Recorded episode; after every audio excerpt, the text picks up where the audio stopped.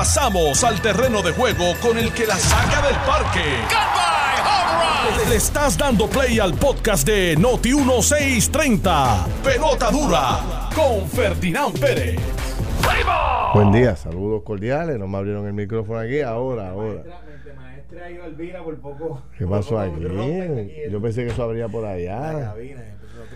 Buen día, mis amigos. Gracias por su sintonía. Qué bueno que están con nosotros nuevamente aquí en Jugando Pelotadura por Noti 1630. Noti 1, la número uno, Alvira, fiscalizando en Puerto Rico.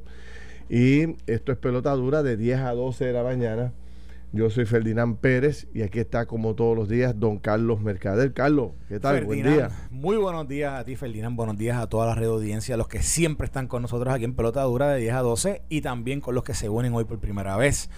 Que puede ser que estén conectados a través de la radio, a través del 630 eh, de su radio AM, o si no, a través del Facebook Live de Jugando Pelota Dura y el Facebook Live de Noti 630. Así es. Eh, Ferdinand. Sé que ayer está, eh, tuviste un programa, programazo, como tú le llamas, eh, de televisión. Sé que estuviste hablando sobre algunos municipios que ya están llegando ya al 70% a la inmunidad de rebaño. Sé que también estuviste trabajando el tema de desarrollo económico, lo de la, lo de la feria de empleo. Eh, ¿Por dónde por dónde no, fíjate, de, ese tema me gustaría arrancar. Quiero, quiero arrancar con los dos, pero ese me gustaría cogerlo, tomarlo primero. Porque o sea, esto tiene que levantar en nosotros una profunda preocupación. Yo no sé cómo tú lo veas. Eh, hay que reflexionar sobre lo que ocurrió ayer en el centro de convenciones, mis amigos. Y lo digo con el interés de de verdad reflexionar qué está pasando o es realmente algo temporero o esto se va a resolver cuando venga el salario mínimo, el aumento. No sé, pero vamos, vamos, a, vamos a repasar la historia. Hace cerca de dos semanas, el gobierno de Puerto Rico, a través del Departamento de Desarrollo Económico, Azores, que es la Asociación de Restaurantes de Puerto Rico, el Departamento del Trabajo, y bueno, y medio mundo, porque todos estábamos ayudando. Nosotros ayudamos en este programa, ayudamos en el programa de televisión. Sé que Noti1 ayudó muchísimo para que en el Centro de Convenciones de Puerto Rico se realizara una feria de empleo en esta ocasión habían 4.000 plazas de trabajo disponibles. Y estos son los resultados, mis amigos. Y aquí es que está lo preocupante de lo que está ocurriendo en Puerto Rico. Y no sé si es que, pues, eh, estamos alarmados por algo que no tiene ninguna necesidad o realmente hay una alarma aquí que tenemos que atender. ¿Qué pasó? Ayer, martes, en el centro de convenciones, de 4.000 plazas, y 36 compañías privadas que estaban presentes en el centro de convenciones con sus mesas, con su personal, el Departamento del Trabajo y Desarrollo Económico con su personal también, solamente fueron 228 personas a buscar trabajo y de esas 228 solamente se reclutaron 74. Quedan 3.930 plazas vacantes básicamente de esas 4.000 que habían, la mayoría de estos 228 fueron a tratar de cumplir con el requisito de llenar unos documentos que tienen que llegar para seguir cogiendo el tema del PUA. Lo increíble de esto es que para los que no lo saben, el PUA termina el 4 de septiembre. Quedan exactamente unos 60 días aproximadamente para, para que se termine el PUA. Y, y es sorprendente porque antes, yo no sé tú, tú, recuerdas estos tiempos, pero los tiempos de juventud, donde el mejor part-time que existía para buscarse unos pesitos y trabajar eran los fast food, eran los restaurantes, que tú ibas de mesero o de cualquier tipo de posición dentro y cogías el sueldo más, más la propina, aquello y lo otro, y se buscaban unos buenos chavitos, los muchachos y los jóvenes y los desempleados, todo el mundo.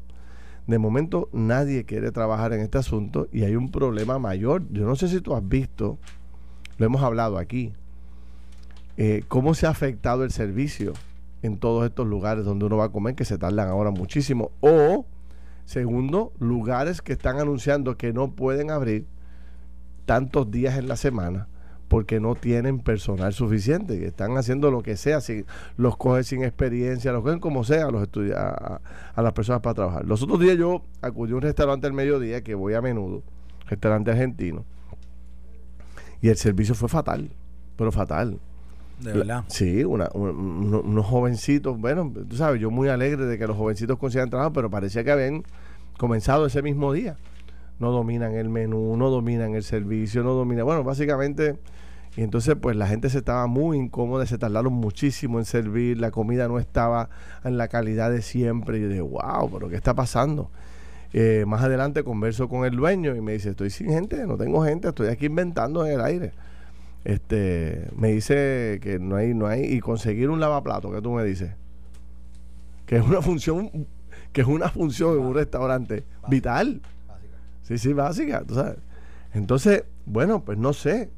Esto se irá a acabar, o la gente tomó la decisión de no regresar, o hasta que esto no se va a arreglar hasta que no venga el salario, el aumento en el salario mínimo federal, que ya hablamos de que por ahí lo que viene son un peso, como mucho, 1.25 de aumento para el año que viene. Y se aprueba el proyecto. Sí, se aprueba el proyecto. ¿Qué te parece, Carlos? Bueno, ¿qué te parece, Cholito? ¿Qué te parece? ¿Ah? Mira, yo, lo que, yo lo que, ¿verdad? la impresión inmediata es que Puerto Rico, pues, pues algo, algo cambió drásticamente hay un super cambio porque en momentos, yo creo que me acuerdo hace dos años atrás, yo llegué a ver algunas de estas ferias de empleo donde las filas eran kilométricas, donde las filas, incluso en el centro de convenciones, recuerdo un momento dado una, una, una feria que se hizo donde la gente llegaba hasta el parking del centro de convenciones solamente para poder entregar un resumen. Aquí, esto era una feria distinta, esto era una feria donde te daban el empleo sea, te podían hasta reclutar inmediatamente. Sí. Por lo general, estas ferias de empleo lo que hace es que tú dejas un resumen, ves a alguien allí y te dicen, ah, te llamamos. Pero aquí estaban reclutando. Al momento. Al momento. Empieza mañana. 78 reclutamientos. Me dicen que todos están por encima de los 8 pesos. Entonces yo digo, y, la, y, no va la gente. Sí. O sea, no va la gente, 4 mil plazas, pues obviamente Puerto Rico cambió. O sea, Puerto Rico ha, o ha cambiado tanto la realidad del, ¿verdad? de los puertorriqueños desde hace dos años para acá que, que no nos, no nos no, no, no, no nos encontramos o no nos sentimos que oportunidades como estas hay que aprovecharlas. Porque quizás estamos muy cómodos, ¿verdad? Quizás hay, hay, gente que está muy cómoda, ¿verdad? Quizás, yo sé que casi todo el tiempo estamos hablando de los beneficios. Estamos hablando de los beneficios que, que, se han dado sobre, sobre el desempleo por la pandemia, los beneficios que se han estado dando a las diferentes eh, familias, individuos, etcétera. Pero yo no sé cómo, esta es como la, esta como la vez número 18 que no hemos hablado aquí, que estos beneficios se acaban, que esto no es un barril sin fondo, que esto es, esto va a llegar hasta un punto y se acabó.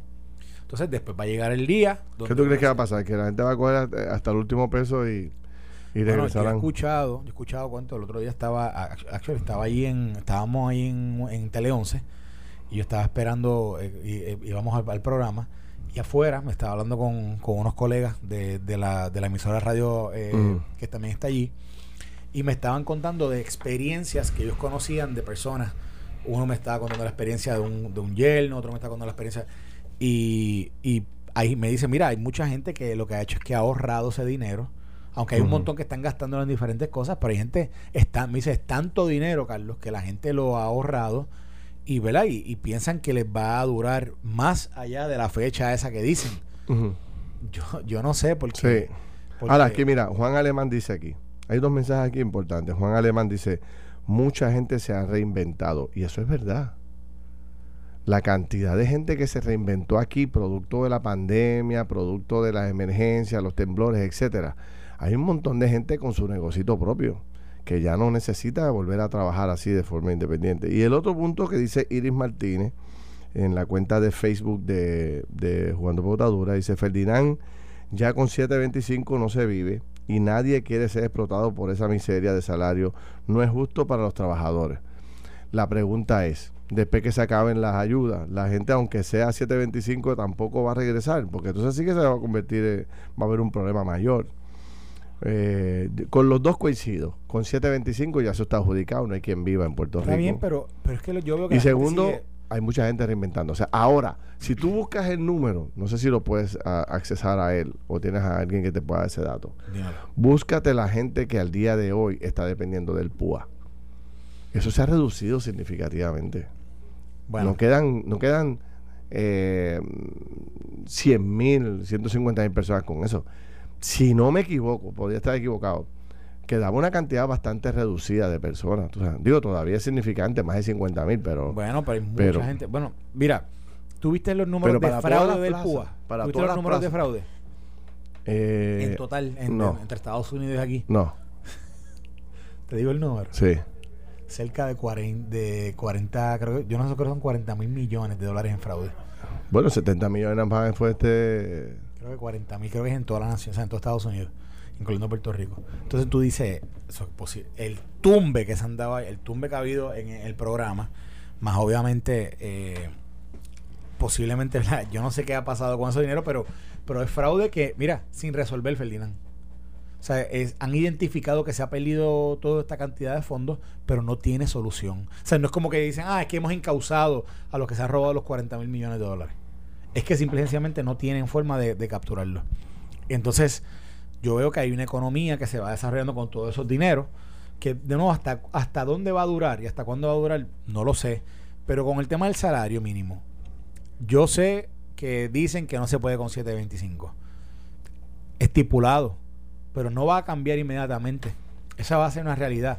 Los, los, empleos de ayer no eran de 7.25. Ahora, eran, de, eran de más de 8 dólares. Pero, pero en los estados, Carlos, eso es una data que podíamos este, conseguir, unos datos que podíamos conseguir. Eh, en los estados que eliminaron las ayudas del PUA, es que esto, esto lo dice aquí Miguel Flores, en esos estados que eliminaron las ayudas, la gente regresó a trabajar. Es importante saberlo. Porque si no estamos en otro mundo, en otra visión, en otra mentalidad. La gente a lo mejor se reinventó o la gente está buscando otras alternativas de regresar a estos trabajos tradicionales. Ayer Ramón Luis, alcalde de Bayamón, nos dijo y nos volvió a destacar que para hacer la obra, o sea, para poder desarrollar la obra que está en planes y para poder gastar el dinero que nos han asignado, necesitamos 100 mil reclutar 100 mil trabajadores en la construcción. Huepa. ¿Ah? ¿Estás oyendo, Carlos? Dios mío, este hombre se tiene un. Este hombre lo perdemos, ¿viste? Pasan por ahí y, se, lo perdemos. Escuchen esto. Vuelvo a repetir, Carlos Mercader. Cuéntame. Ramón Luis dijo anoche en el programa de televisión Jugando Botadura que para poder gastar el dinero que tenemos asignado, todo este dinero que hablamos ayer de educación, por ejemplo, en energía eléctrica sale un estudio hoy que para poder reconstruir todo el sistema eléctrico como ha sido planificado con los fondos, nos tardamos 10 años. 10 años. Entonces, se ha estimado por la Asociación de Constructores de Puerto Rico que para poder conseguir la mano de obra que necesitamos para o sea, necesitamos 100 mil manos para poder atender toda esta obra todo, y para poder gastar todo este dinero que tenemos asignado. Entonces, ¿de dónde vamos a sacar a tanta gente? Si la gente no quiere, si hizo una, si hizo una feria de 4 mil personas y fueron 70, se contrataron 79. Bueno, pero esto es una, de nuevo, esto es una realidad que viene pasando ya. Y va a seguir. Tiempo. Dime tú, Ferdinand, ¿cuánto tiempo viene pasando ya esta, esta situación?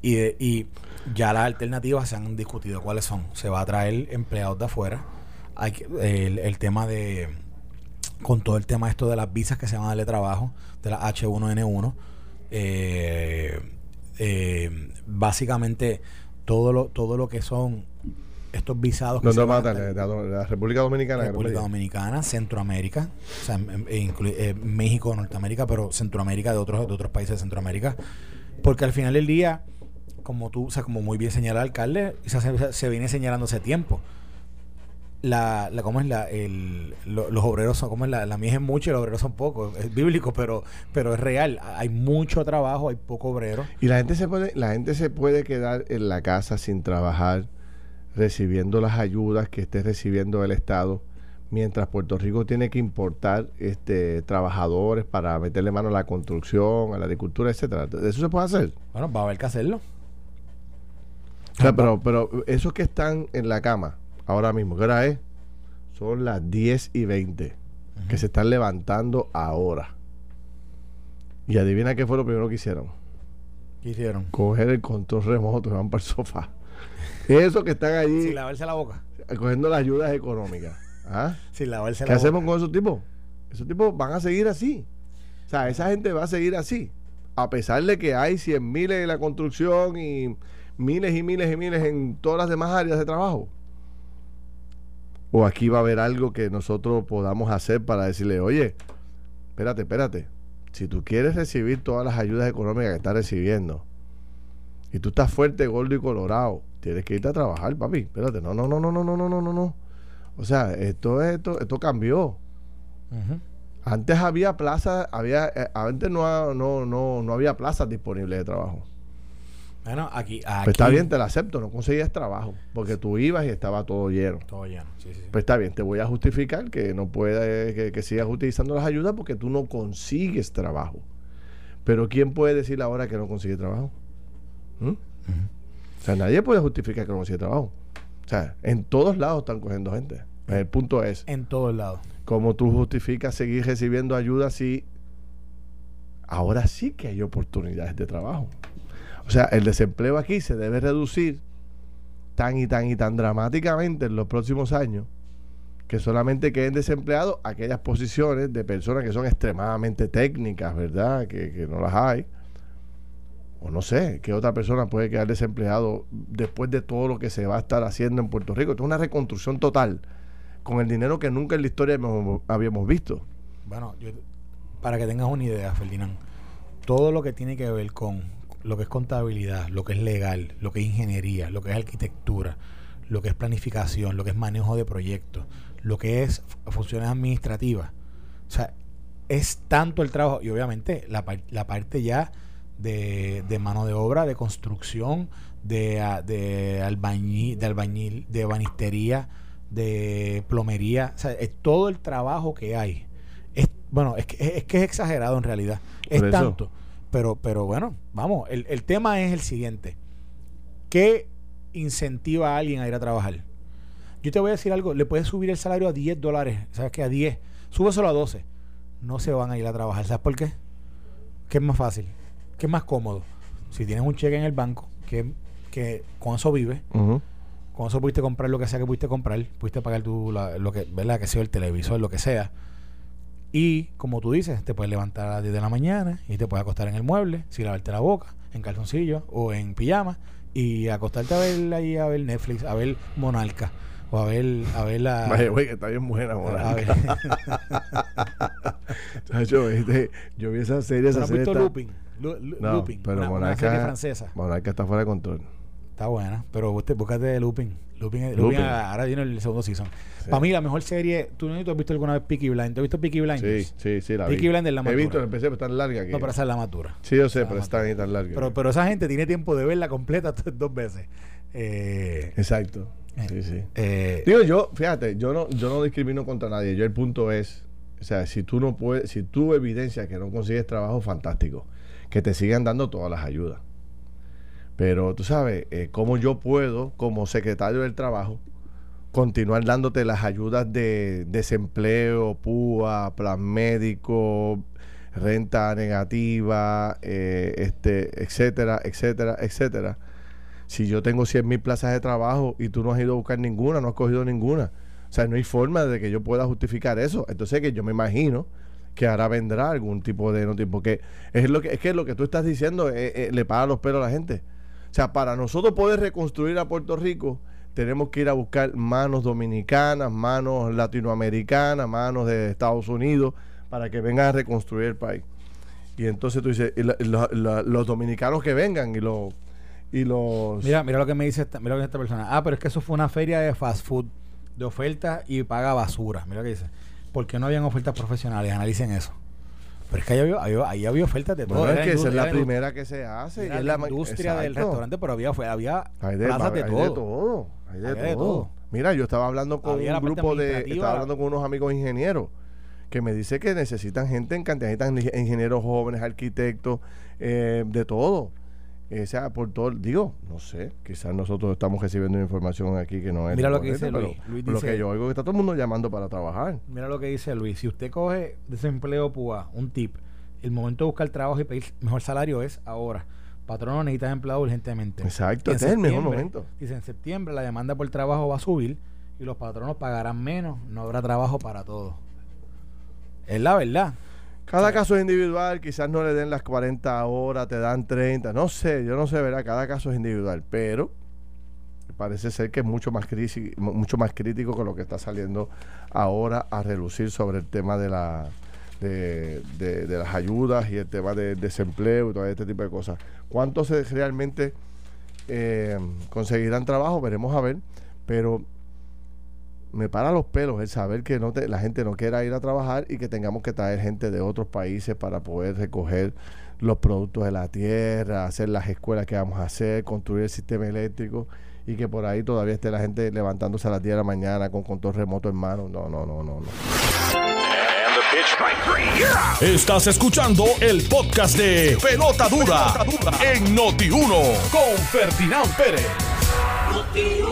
Regresamos, mis amigos, a este debate tan interesante que estamos teniendo sobre el tema de eh, las oportunidades de empleo y lo que pasó ayer en el centro de convenciones, donde básicamente fracasó todo este esfuerzo. Tú te imaginas lo que costó el centro de convenciones, montar todas las mesas, llevar todas las empresas para allá, la logística, personal, etcétera, etcétera. Mejor que lo hubiesen hecho a que no lo hubiesen hecho. Ah, claro. Como quiera, salen 78 personas empleadas. Pero eh, eh, la inversión que se hizo para ejecutar 74 Pero si no, sabes que esos fondos si no se pierden. Así que, mira, quiero, quiero, antes de, un paréntesis, antes de seguir con el tema, es que había recibido dos mensajes de, de personas que tenían citas médicas en el recinto de ciencias, médicas y que cuando llegaron a, su cita había una notita que decía que su cita se había cancelado porque había problemas en el sistema. Pues acaba de hacer una nota, bueno, salió, en realidad salió anoche, pero sale ahora eh, eh, editada, que dice que el FBI investiga hallazgo de un programa malicioso en los sistemas de información del recinto de ciencias médicas que dice que pudo, que aparentemente se pudo comprometer información sensitiva como parte de la, de la situación que afectó las labores de la institución y dejó sin internet a los usuarios desde ayer. esto es, perdón, desde el lunes. Así que estamos hablando que la razón por la que si usted fue hoy una cita al, centro, médico y estaba cerrado, donde quiera que haya ido ahí a una cita, es porque aparentemente ha habido un ataque cibernético a los sistemas de información de eh, ciencias médicas y eh, pues aparentemente eso ha, prohibido que el recinto tenga servicio de internet. Para que lo sepan, que está en el periódico, está en el nuevo día. Esa es la causa por la cual hay un colapso ahí con la cita. Y se están cancelando la cita, que aparentemente no lo han informado, o sea, no están llamando a la gente porque de nuevo se les cayó el sistema y, y es porque el FBI está investigando eh, el, el ataque. O sea, parece que tiene que ver, es algo más, o sea, algo serio, no es algo, no es un no es un chiste. Así que. Bueno, este, en otro tema que quería tocar ahora para seguir añadiendo es el tema de mm, las estrategias que se han desarrollado a nivel local, a nivel de municipio, para lograr llegar a la inmunidad de rebaño. Fíjate, entonces nosotros ayer logramos conseguir, recuerden que lo que está exigiendo el CDC y el Departamento de Salud de los Estados Unidos es que eh, eh, el país llegue al 70% de la población vacunada. Entonces, los municipios se tiraron a la calle a hacer su agenda, ¿no? Eh, y esto del 70% no hemos llegado, pero ya hay unos municipios que sí han llegado. El municipio hasta hoy, recuerde que todos los días está entrando data al Departamento de Salud y va aumentando los por ciento, ¿no? Pero eh, al día de anoche, anoche a las, a las 7 de la noche, cuando nosotros hicimos el programa, estos eran los cinco municipios que más por ciento de vacunación tenían. Número uno, Villalba, con 68.9. Esa está la ley de tocando la puerta al 70% de la vacunación. Va, ¿Vas a ser buena la promesa de ir a, grabar jugando pelotadura desde, desde Villalba? Sí, señor. Vamos a inventarnos algo. Vamos a hacer algo. Sí. Hay Bonito, que está también tocando la puerta con un 67%. Bayamón con un 62%.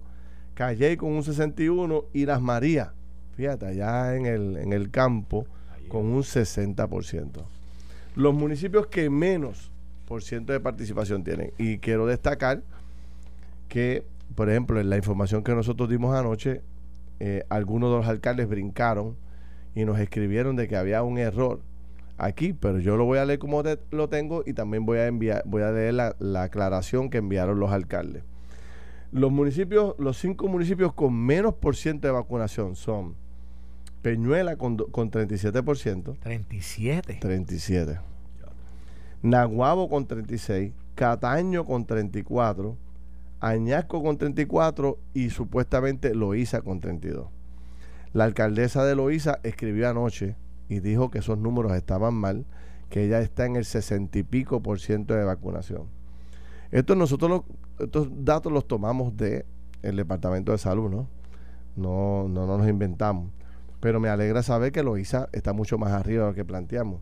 El punto es cómo puede haber 30% de diferencia entre un municipio a otro. Hmm. O sea, ¿por qué, ¿por qué, por darte un ejemplo, Villalba y Peñuela, que no están muy distantes uno, de, bueno, uno del otro, ¿por qué Villalba puede tener casi 70 y Peñuela 37? O, o sea, hay Bonito 67 y, y, Cataño 34. O sea, ¿qué han hecho esos alcaldes? Y, y una de las cosas que destacaba tanto Ramón Luis como el alcalde Villalba es eh, la agresividad en el planteamiento, el visita casa por casa. Ya ellos han preparado una especie de sondeo y saben cuánta gente queda sin vacunarse. Esto es como, el, como la estrategia electoral. Cuánta gente votó y cuántos no. Pues así mismo, cuánta gente queda vacunado y cuántos no están vacunados al día de hoy. y, y entonces, bueno, pues eh, pueden focalizar y caer con unas estrategias particulares en esas residencias, en esos hogares, en esos sectores para aumentar la vacunación porque la gente no está yendo. O sea, ellos tienen lugares de permanente de vacunación y ya no va casi nadie. Mira, me, escriben aquí del departamento que al que están escuchando que falta data porque HERSA, que HRSA, que son, son los que le dan las vacunas a, a los centros 330 y a las 96 farmacias de la comunidad que están en los programas federales, ellos no les reportan a salud. Entonces, obviamente, la información que... ¿Cómo es? Oye, esto, esto. ¿Quién no les reporta salud? Ni, ni las vacunas que se, que se entregan a los 330, ni las vacunas que se están, que, que administran. De hecho, eso fue lo que me dijo la alcaldesa de Loíza, que, no, se consideraba, no se consideraba eh, todo lo que se había hecho en el 330, de los centros 330. Pues por eso, ni los 330, ni las 96 farmacias de la comunidad que están, que están trabajando con los programas federales vacunando, ellos no les reportan a salud. Por eso no tienen los números que ellos, que ellos, que ellos, ¿verdad? De, los, de, los, de las vacunaciones que ellos están administrando. Y dice que, que ellos están en comunicación con el CDC para que reporten, pero hay un problema de conexión con el sistema de ellos. O sea que aparentemente el sistema de los centros de, de, de HERSA y del Departamento de Salud son dos sistemas distintos y no ha habido y no y no se y no hay conexión, no hay comunicación entre ambos sistemas, por eso la información de lo que pasa en los centros 330 y lo que pasa en, en las 96 comunidades de la, el, de la comunidad. Increíble que no, se estén hablando, pero yo no puedo, no puedo, creer eso, tú sabes. pero, pero es un, es un problema. Entonces que, hay dos números realmente corriendo. Bueno, no, hay, no es que hay dos números, bueno, sí hay dos números, pero, pero digamos que el número de salud está incompleto por la, porque falta que se pueda integrar lo, lo que ¿verdad? lo que está pasando con los 330 y las farmacias de la comunidad. Y, y by the way, no solamente Puerto Rico, tengo entendido que están reportados con el mismo problema cinco estados también. Que hay un problema de, de intercomunicación entre el programa que corre GERSA y los programas que se corren directamente con el departamento. Pero yo creo que eh, sería, no sé, ¿verdad? Cada, cada caso es un, cada pueblo es un caso distinto y tiene sus limitaciones, pero todos los municipios, o sea, deberíamos estar por encima de los 55, llegando al 60% todos. Sí, porque que, hay un número tan bajo de 37%. Es 37% a esta etapa del juego, 34 Cataño, 34 Añasco, Pero mira lo que dice. Peñuela. Salud tiene el 80%. el número que ellos reportan es el 80% de las vacunas. Eh, entonces, los programas federales de HERSA también está lo que es Retail Pharmacy Program, veteranos y cárceles federales que no reportan. Mírate esto, esto es importante. Yo creo que esto es un dato que yo no sé si antes se había discutido, posiblemente sí, pero nosotros no lo habíamos discutido antes. De lo que el Departamento de Salud reporta diariamente sobre, la, sobre las vacunas, significa el 80% de las vacunas que se administran. El otro 20% cae sobre los programas de HERSA, lo que es el Retail Pharmacy Program, lo que son los programas de veteranos, eh, eh, los hospitales de veteranos y las cárceles federales que no le tienen que reportar directo al Departamento de Salud. Así que esos números, o sea, por ejemplo, lo que pasa en el hospital de veteranos, las vacunas que se otorgan, que se administran allí, no están en el número del Departamento de Salud. Ya, ya, entonces. Bueno, bueno, que no es malo, déjame decirte algo. Eso quiere decir que hay más personas vacunadas. Ahora, sí, sí, sí, no, pero yo pensé que a esta etapa del juego teníamos todo eso centralizado y sabíamos cuántas personas estaban vacunadas. Bueno, aparentemente, pero, pero mira lo que te voy a decir. Mira lo que te voy a decir. Es un municipio como Peñuela, que es un municipio que tiene una población, ¿cuánto? No sé, creo que son 20 mil, 20, mil personas que viven en Peñuela. Pues tú, tú dirías que posiblemente el alcalde tiene la capacidad de unir, ¿verdad? Unir ambos programas, ¿verdad? Porque él sabe su gente con quién se está vacunando bajo un 330 o sabe con quién se está vacunando en una farmacia y sabe lo que salud tiene reportado de su, de su, su municipio y aunque quizás salud no puede no tenga el dato de los 330 pero el alcalde posiblemente lo tiene él sabe cuántas farmacias de la comunidad él tiene en Peñuela que están vacunando él puede contabilizarlo y él puede decir espérate así que si hay un 30 y pico por ciento yo me imagino que él pudiera complementarlo con, la información que él tiene. ¿Cuántas farmacias de la comunidad puede haber en Peñuela? ¿Cinco? ¿Seis? Cuidado. Por eso, o sea, imagínate que haya seis. Pues, pues tú dices, bueno, pues eso no es un censo muy complicado porque eso es seis llamadas o seis visitas. Y posiblemente las seis están en un radio de tres millas, cuatro millas, cinco millas, algo así. Así que, de nuevo, lo que te quiero decir es que estos números de los municipios posiblemente están muy cercanos a lo que es realidad, a lo que en realidad es porque no es como que la información que tiene salud pueda ser muy distinta en municipios como por ejemplo el de Peñuela. Mira, déjame volver hasta 30 segundos porque es que eh, eh, Cristal Laracuente, la productora de Juan de Potadura, nos da unos números bien importantes sobre el tema de, de las ayudas y beneficios que recibe la gente hoy que está desempleada. Dice que al día de hoy hay 88 mil personas que se están recibiendo un cheque del PUA, activos aquí en Puerto Rico, 88 mil y que 55 mil eh, son beneficiarios del programa de desempleo regular. 55 mil. Wow, más 88 mil del PUA. Entonces, mírate este dato que está brutal. El Departamento del Trabajo ha distribuido aproximadamente 31 millones de dólares en beneficiarios del PUA y 24 millones a beneficiarios del desempleo. O sea que hemos, se han estado repartiendo en los últimos meses 55 millones de dólares en esas dos partidas, PUA y desempleo. Pero ¿qué te parece? Digo, esto, esto es digno de investigar y de profundizar. Que ante todo lo que se está planteando de falta de mano de obra, haya 55 mil personas todavía recibiendo cheque de desempleo. Hmm. Está brutal. Está brutal. 88 mil con PUA. ¿Cómo yo puedo justificar que necesito un cheque de, de púa es otra cosa, pero desempleo? Se supone que tú consigas un cheque de desempleo cuando no consigues qué? Empleo. Entonces tú tienes que para conseguir el cheque evidenciar que estás buscando trabajo. Y tú vas allá todas las semanas o todas las quincenas, creo que es, o todos los meses, tienes que ir al departamento. Busqué trabajo en la oficina de Carlos Mercader y no había. Busqué trabajo en la oficina de Felipe Pérez y no había. Busqué trabajo en Noti1 y no había. Busqué trabajo en el Metropol y no había. ¿Qué sé yo? Y entonces el departamento dice, ah, bueno, pues eh, muy bien, tú estás haciendo las gestiones, te extiendo cuatro semanas más de beneficios, de, ocho semanas más de, de cheque de desempleo. Mira, pero yo pregunto, si Carlos Mercader va con esa a, esa cita con el Departamento de Trabajo y el, que está evaluando el caso le dice, pero mira, ven acá, eh, tú fuiste a la feria de empleo que hubo allá en el centro de convenciones. No, no, no, ¿dónde fue eso? No, no, nunca me enteré que es lo otro. Ah, pues mira, aquí está. Empiezas a trabajar, aquí hay una, hay una solicitud de empleo en Metropol, en el Mesón. Eh, aquí está, firma aquí para que empieces a trabajar mañana. ¿Y qué hace el empleado o el, o el trabajador? Dice, no, no, no, yo, yo allí no voy a trabajar. Ah, ¿no vas a trabajar allí? Ah, pues espérate, no puedo darte el beneficio de las ocho semanas. O sea, algo así. Ese es el ejercicio. Yo quiero saberlo porque eh, no sé cómo está funcionando eso ahora, pero me imagino que debe ser un ejercicio así. Similar, muy similar. Correcto. Mira, volviendo al tema de los vacunados, porque me, sigue llegando información. Esto es. ¿Qué información tenemos tú aquí? Mira esto. Mírate esto. Tengo un invitado ahora a las 11. extraoficialmente. Que va a fumar un revolvo aquí, yo creo. Vamos a ver. Oye, Dime. extraoficialmente. Cuamo llegó al 70% de los vacunados. ¿Cuándo? Cuamo llegó al, ex- al 70% de los vacunados. Ah, me dijeron también, el alcalde cuando me escribió anoche que llegó al 70 y Pero pico mira de de- esto, esto, ellos aquí hay una suma de a través del de salud hay 20.141 personas en Cuamo que se han vacunado. A través de HERSA hay 2.856. A través de la farmacia Paola, que es una farmacia de la comunidad que está allí, hay 1.500. A través de veteranos son hay 2.000.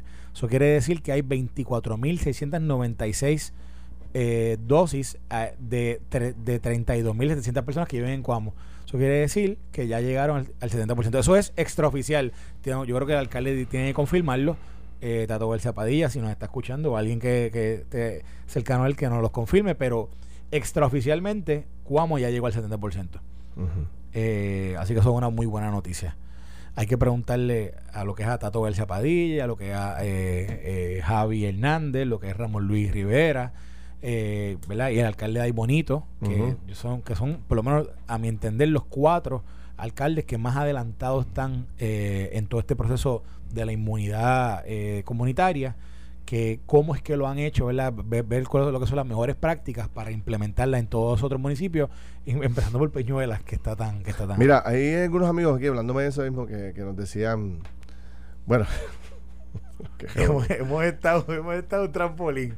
que revolú de tema nosotros, porque es que me decía, a ti te están escribiendo por allá por las estadísticas, a mí escribiendo por el desempleo, porque por ejemplo, unas personas nos dicen aquí, Rafael Flores, que ¿tú te acuerdas que cuando la gente, cuando estaban las ayudas, ¿tú te acuerdas las filas para conseguir las ayudas? Eh, Eran, eran increíbles las filas en el centro de convenciones, ¿te acuerdas? Y la gente protestando, ah, revolú, no me llegan las ayudas. Entonces ahora, ahora hacen ferias de empleo para que la gente vaya a conseguir trabajo y no va nadie. ¿Qué pasó con las filas, verdad? Este, interesante. Hmm. ¿Eh? ¿Qué- Bueno. ¿Cómo, se, ¿Cómo se resolverá esto? Yo no sé, habrá que darle tiempo al tiempo y darle un par de semanas a posterior al tema de el fin de las ayudas económicas, a ver qué pasa. Este, y ver si la gente regresa a trabajar o tendremos que vivir la experiencia de traer gente de otros países para poder hacer Bueno, el trabajo que se que hagamos nosotros. Lo que sabemos es que septiembre en adelante todo cambia. Sí, bueno, esperamos. Está como a ver. el- está como hay, yo- hay, hay una canción, todo ha cambiado. Hay como una canción que se llama, estoy tratando de acordarme quién es, pero todo va a cambiar. Desde septiembre en adelante todo No, no. va a cambiar. Bueno, ya empiezan, mira, ya empiezan las cosas a llegar a normalidad. Por ejemplo, eh, en lo que tiene que ver con el peaje. Pues tú sabes que por todo el tema de la pandemia y los temblores, etcétera, eh, evitaron dar multas. Solamente tú pagas los peajes. Y si te llega una multa de 100 dólares, pues tú pagas los peajes que se supone que, que, que te, que no pagaste si no pagas la multa de los 100 dólares. Pues eso se acaba hoy. O sea, a partir de mañana regresan las multas en los peajes. Este Se acabó la amnistía. se acabó la amnistía. Otra pregunta que yo haría a un legislador que investigue esto. ¿Cuánto perdió el gobierno de Puerto Rico por no multar en todo este tiempo? Porque fíjate lo que ha ocurrido. La gente se ha mantenido usando los peajes. ¿Verdad? Y si porque alguna casualidad tú en el momento que pasaste por el peaje no tenías el dinero, no tenías el sello actualizado, la fila era inmensa, tú seguías y más adelante en el próximo peaje tú recargas tu, tu tarjeta y te cobran el peaje que no pagaste anteriormente. Y estás al día con el sistema y no tienen que multarte. Ujú. ¿Entiendes? O sea, yo nunca he entendido el tema de la multa del peaje, te lo digo con toda honestidad. ¿Por qué castigar a una persona que tiene la intención de pagar porque tiene el sello? Él está utilizando el, el peaje. Bueno, lo- lo y cuando yo- tú vas a renovarlo, bueno, pues entonces te cargan todos los peajes que no pagaste. Lo- Ahora, lo que si pasa tú es que eres... hay gente que decide no pagar. O sea, ah, bueno, pero entonces monitoreate a eso, porque tú tienes que tener un sistema. Bueno, a ese pero- que, pero ese que lleva, ese que se pasó por 60 días sin renovar su, su sello, pues vete detrás de él. Pero es que yo creo que es así. No, La- la multa no, ahora mismo, no, tú, tú tienes tu sello. Tú te pasaste y es una multa automática. Claro. Digo, te dan 15 días, creo. Te Sí, dan 10 o que tiene 15 unos días. Te dan unos 15 para días. poder- para- Te dan para 15 que días. La multa no, no, no vigencia. pero, pero, pero, tú sabes. Yo ¿Qué me, com- me mira, yo me comí unos cuantos, yo me comí unos cuantos peajes durante la semana pasada. Y te dieron multa. No, pero, pero pagarla. fui recargué ahí en fui recargué ahí en Montellera Y yo le dije, mira, no pagué unos cuantos peajes. Me dice, sí, sí, aquí está, tienes menos 4, qué sé yo, 25. pues. Pues me los cargaron, me cobraron los 4.25 más los 20 pesitos que yo le eché. Pues ya. ¿Perdió algo el Estado ahí? No. Pues entonces, ¿por qué me tienen que multar? Pero ¿cuál es la- Por eso pues no te multaron. Sí, Claro, sí. No, no, pero no me multaron porque, eh, porque el sistema ahora, hasta junio de este año, que tú no, no te multan. Si no, me hubiesen multado. por eso, pero si lo me hubiesen multado una pero- punta de 100 pero- pesos por yo no si, este lo tres paga- peajes. pero si lo pagabas a tiempo, pues no te multaban. Hay forma de ganar una cuenta, hombre. Dame una pausa y vengo para seguir con el tema. Esto fue el podcast de Noti1630. Pelota dura con Ferdinand Pérez. Dale play a tu podcast favorito a través de Apple Podcasts, Spotify, Google Podcasts, Stitcher y notiuno.com.